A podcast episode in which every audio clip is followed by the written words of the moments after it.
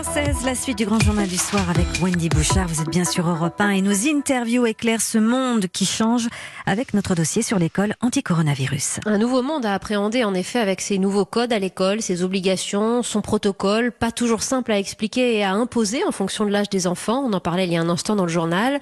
Alors qu'à partir des 12, 13 ou 14 mai, selon les âges, selon les communes, un million d'élèves vont reprendre les cours un petit peu partout en France. Pour nous éclairer ce soir, j'accueille le docteur Fabienne Cocher, pédiatre et présidente de l'association de formation professionnelle en pédiatrie, Marie-Hélène Plard, directrice d'école maternelle en Seine-Saint-Denis et co-secrétaire départementale SNUIPP 93, et Pauline Leroy, rédactrice en chef adjointe pour euh, le Petit Quotidien. Euh, elle s'adresse avec ce journal aux enfants âgés de 6 à 10 ans. Bonsoir mesdames. Bonsoir. Bonsoir et merci de venir vous éclairer chacune dans votre dimension, même si on se retrouve évidemment sur ce sujet avec euh, une pré-rentrée de demain pour euh, les enseignants, euh, ces élèves qui reprennent donc cette semaine, selon le, ministre de l'Éducation. Dans quel état d'esprit abordez-vous cette réouverture, Marie-Hélène Plard, même si chez vous ce, sera un petit peu plus tard, hein, le 25 mai en Seine-Saint-Denis, mais pour tous vos autres collègues que vous représentez ce soir eh ben écoutez, avec euh, beaucoup euh, d'appréhension et d'anxiété, parce que déjà ça a été une rentrée très précipitée. Même si la date du 11 mai a été annoncée, euh, voilà, il y a quelque temps, les, les, le protocole sanitaire, les, les différentes données dont on avait besoin pour travailler ont été connues extrêmement tard. Et de fait, pour les, il y a une quinzaine de villes nous sur le département qui débuteront le 14 mai, et mmh. c'est très très très angoissant pour les collègues. Et ça les, enfin, la mise en place du respect du protocole, qui effectivement a des mesures très drastiques. En plus, je rappelle que nous on est sur un territoire encore classé rouge où le virus euh, circule beaucoup. Voilà, donc ça, il y a cette angoisse permanente. Mais le, dans cette précipitation, les collègues ont aussi le sentiment qu'on oublie les enfants. C'est-à-dire que là, mmh. dans les villes où on a eu des maires un peu plus responsables, qui laissent le temps, voilà, le 18 mai, le, 25 mai, voire le 2 juin sur certaines communes, les équipes du coup ont aussi le temps de penser bah, à l'accueil des enfants, pas seulement à l'application du protocole. Oui, et le problème, c'est qu'il y a plusieurs poids, plusieurs mesures. Alors, il faudra expliquer cela éventuellement euh, aux, enfants aussi, Fabienne Cocher, euh, à ceux qui y retourneront, à ceux dont les parents souhaitent qu'ils n'y retournent pas, parce que c'est sur la base du volontariat, je le rappelle.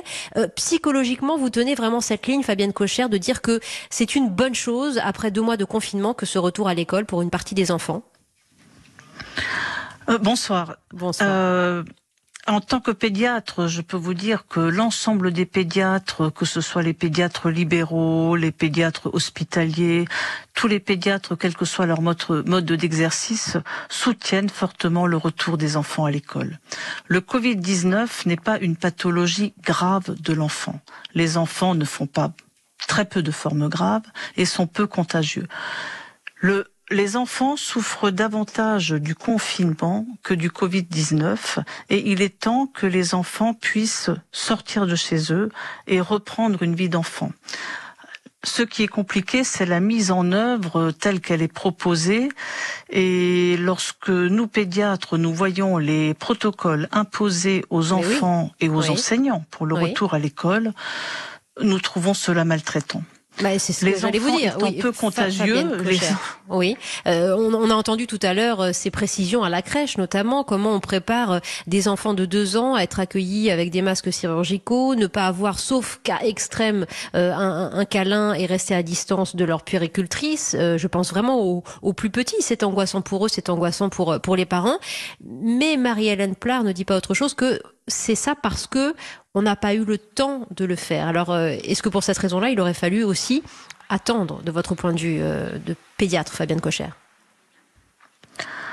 Je pense que les enfants ont besoin de ressortir de chez eux. Mmh. Ce retour euh, à l'école, ce retour dans les modes de garde a probablement été précipité et peut-être pas assez bien expliqué pour les encadrants et est générateur de stress pour l'ensemble des adultes qui accompagnent les enfants, pour les parents et des parents et des adultes peu rassurants vont stresser les enfants. Ah, les enfants sont capables de comprendre beaucoup de choses, mais ils ressentent les émotions des adultes. Si le personnel des écoles, des crèches, a mal compris le protocole, est stressé, si les parents sont stressés à l'idée de remettre leur enfant à l'école, ça ne va pas bien se passer. C'est sûr, j'entends la directrice d'école euh, du 93, vous parler, le virus circule. Le virus circule toujours beaucoup et nous devons tous respecter les gestes barrières. Ces gestes barrières, pour tenir le virus à distance, ils doivent être respectés en priorité par les adultes et enfin, dans les écoles, ils doivent être respectés entre adultes. Mais en fait, vous ne dites pas différent, vous, pas, vous ne dites pas des choses différentes, Fabienne Cocher. Vous dites à la fois que c'est psychologiquement important euh, de retourner à l'école, et ça on peut l'entendre complètement, et on pourra parler de mesures de justice sociale. Mais comment on fait dans ce contexte qui, de fait, est angoissant? Euh, On pourra euh, tromper les apparences quand on est parent en essayant de, de faire penser à nos enfants que qu'on que, est, qu'on est très zen, mais le contexte ne l'est pas, Et c'est ce que vous redoutez euh, éventuellement pour le bien-être général. Ce qui nous inquiète particulièrement, c'est que évidemment que les enfants veulent retrouver l'école, mais ils veulent retrouver leur école, leur classe, leurs copains, leurs camarades, leurs habitudes, ce collectif-là. Et là, en, alors moi, il ne me revient pas, je n'ai pas les compétences de, pour juger euh, ce protocole-là. Euh, on me demande de l'appliquer et on engage d'ailleurs ma responsabilité de directrice dans son application. Euh, il est à milieu de ce qu'est une école. Et il y a autre chose qui est effectivement très perturbant pour les enseignants que nous sommes, c'est que là, en l'occurrence, on laisse les trois quarts, voire les sept huitièmes des enfants hors l'école. Mhm. Voilà. Et comment on fait Comment on fait justement Est-ce que est-ce que l'école va être encore prodiguée à distance pour ceux qui resteront à la maison, qui ne font pas partie de ces élèves qui reviennent? Alors ce contact à distance, va, va, va être continué, il ne s'est pas arrêté. Évidemment qu'on va le continuer. On va peut-être aussi un peu le réinventer parce que de fait du déconfinement, des circulations seront peut-être possibles pour venir euh, chercher euh, des documents, des prêts de jeu. Moi, j'en sais. Enfin, voilà, ça reste un. Ça veut dire double travail et double classe pour, euh, pour vos professeurs? Mm. alors complètement. Ça veut mm. dire qu'à un moment, mais c'est très compliqué pour les enseignants de se dire qu'à un moment, ils ne vont travailler que pour un quart de leurs effectifs. et L'argument premier de dire euh, c'est une mesure de justice sociale, si vous voulez, comme on est sur un sondage où les parents choisissent ou non de remettre leurs enfants, ce n'est pas forcément les, les enfants qui ont le plus besoin d'école, voilà, qui ont plus besoin de ce cadre collectif, rassurant, etc., qui sont volontaires. Oui, oui. Euh, Pauline Leroy, euh, c'est toute cette école d'un nouveau genre que vous décrivez et que vous racontez aux enfants euh, dans le journal Le Petit Quotidien pour les enfants de 6 à 10 ans qui est sorti notamment hier en, kiosque. Bonsoir à vous. Bonsoir. Et alors là, il a fallu rentrer dans le détail justement pour expliquer cette nouvelle école à vos lecteurs. Oui, on a essayé de résumer justement un peu le, le fameux protocole qui euh, est un document de 60 pages pour les enseignants. On a essayé de le rendre euh, lisible et compréhensible pour nos jeunes lecteurs. Donc on a, euh, on a expliqué concrètement ce, que, ce à quoi allait ressembler école dans les dans les semaines à venir pour ceux mhm. évidemment qui vont y retourner. Donc on leur a on leur a expliqué euh, la préparation des salles, les les petites astuces pour mettre à distance euh, les élèves, pour organiser le lavage des mains, pour euh, éviter de partager le matériel. Voilà, le, le protocole dit que par exemple que les enfants doivent éviter de, de toucher aux jeux collectifs. C'est une autre façon d'aller à la cantine aussi. Voilà. Donc c'est vraiment de la vie quotidienne pour pour les enfants et on a essayé de les, oui, de commencer à les préparer à, ça. Euh, comment on explique, Fabienne Cocher, vous qui êtes euh, pédiatre, qu'un, aux enfants qui seront présents à l'école, que leurs camarades euh, n'y sont pas pour telle ou telle raison? Comment on leur raconte la situation pour ne pas créer ou, de, ou de jalousie ou de tristesse ou d'inquiétude? Les enfants sont restés confinés pendant une longue période on leur a expliqué qu'il fallait rester confiné, qu'il fallait rester chez soi à cause euh, d'une épidémie qu'il fallait contenir. Il faut leur dire la vérité. Il faut leur dire que le virus circule toujours, que on peut envisager le retour à l'école avec des précautions qui, pour eux, sont relativement simples à mettre en application, à savoir surtout une hygiène très rigoureuse des mains, C'est-à-dire mhm. que les enfants, on me parlait de distanciation, c'est très bien. Ce, ce que les, les, les directeurs d'école ont prévu, un peu de distanciation, chaque élève à sa table, on, on mélange pas son, son matériel scolaire, et surtout, il faut une hygiène très rigoureuse des mains. Il faut que les enfants se lavent les mains très très souvent et qui ne se touchent pas le visage. Après, on explique aux enfants que la mise en place de ces mesures-là nécessite que tout le monde s'adapte et que le retour à l'école, il va, il ne va pas pouvoir se faire comme à la rentrée des classes de septembre, mais que ça permet de préparer la future rentrée de septembre. Les enfants, si on leur explique les choses avec calme, avec assurance, s'ils sentent la confiance des adultes, dans les événements, dans ce qui se passe, les enfants comprendront en disant que leurs parents sont obligés d'une certaine manière de reprendre aussi leur travail. Alors on verra dans un instant si l'enfant est très stressé par la situation. Le retour à hein, l'école est uniquement une obligation, c'est un petit peu dommage, je crois. Moi, je vois beaucoup d'enfants qui ont parfois envie de le cas, hélas. oui, oui, non, mais c'est une réalité qu'il ne faut pas écarter. Alors, euh, Marie-Hélène Plar, juste euh, un, mot parce que dans une interview au journal du dimanche ce matin, le ministre de l'Éducation nationale, Jean-Michel Blanquer, euh, souhaite que tous les enfants aient pu retrouver, je le cite, au moins une fois leur école d'ici à la fin du mois de mai. Euh, c'est possible et comment vous comprenez ce, message pour de votre côté? Mais si vous voulez, alors déjà, possible, ça veut dire qu'ils viennent tous une journée, une demi-journée, euh, mais c'est contradictoire avec le volontariat. Si vous voulez, quand moment la base est posée, que c'est le libre choix des parents de remettre ou non euh, leurs enfants, on ne pourra pas être dans une contrainte, si vous voulez.